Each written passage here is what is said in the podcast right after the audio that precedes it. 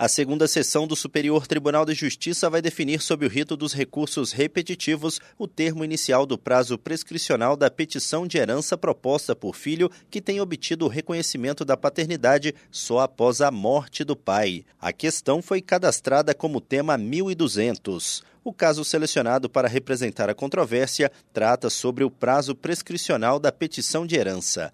O relator, ministro Marco Aurélio Belize, explicou que é necessário definir se esse prazo seria contado a partir da abertura da sucessão ou só após o trânsito em julgado da ação que reconheceu o estado de filiação. O ministro ressaltou que a segunda sessão já solucionou a divergência que havia entre as turmas de direito privado do STJ sobre essa questão, ao estabelecer que o prazo prescricional para a petição de herança deve ser contado da abertura da sucessão.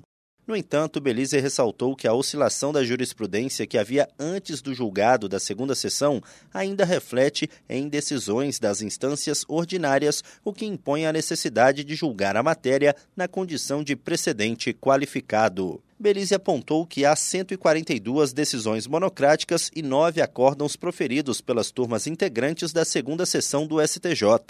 O colegiado determinou a suspensão da tramitação dos recursos especiais e dos agravos em recurso especial que discutem o tema no STJ e nos tribunais de segunda instância.